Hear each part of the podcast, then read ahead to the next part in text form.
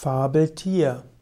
Als Fabeltier bezeichnet man Lebewesen oder Geschöpfe, die in der physischen Welt nicht existieren.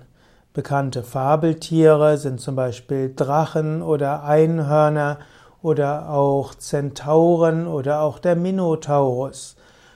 Auch moderne Fabeltiere sowie Bigfoot und Ungeheuer von Loch Ness gehören dazu.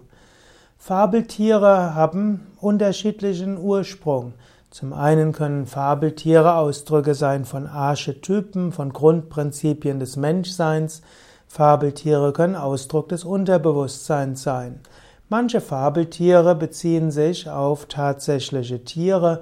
Man nimmt zum Beispiel an, dass Seefahrer Seekühe gesehen haben und diese zu Meerjungfrauen oder Nixen umgedeutet haben oder dass Menschen Mammutknochen gefunden haben und daraus riesige Tiere sich vorgestellt haben.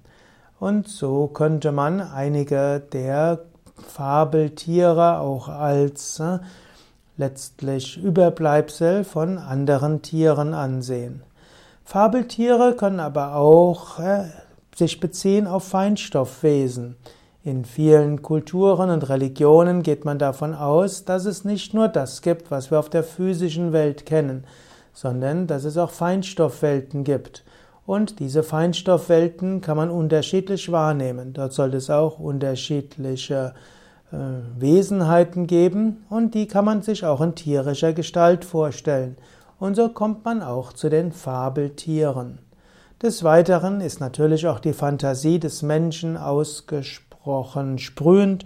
Und so erleben wir es ja auch in heutiger Zeit, dass es viele Fantasy-Romane gibt und Fantasy auch Filme, wo dann immer neue Fantasietiere sich entwickeln.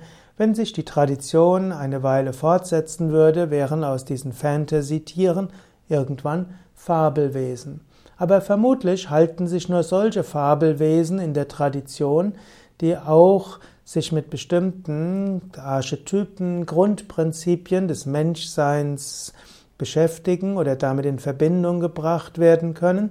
Und vermutlich wird man auch sagen können, dass man, dass nur solche Geschöpfe langfristig im menschlichen Geist sich halten können und in der menschlichen Überlieferung, wenn sie auch auf der Feinstoffebene etwas haben, was ihnen entspricht.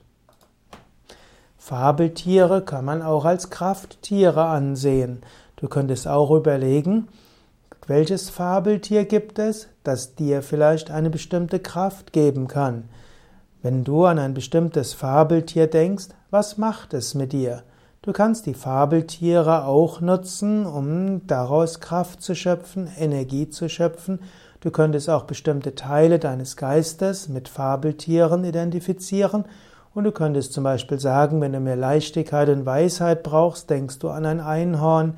Wenn du dich mehr durchsetzen willst, dann denkst du an einen Drachen.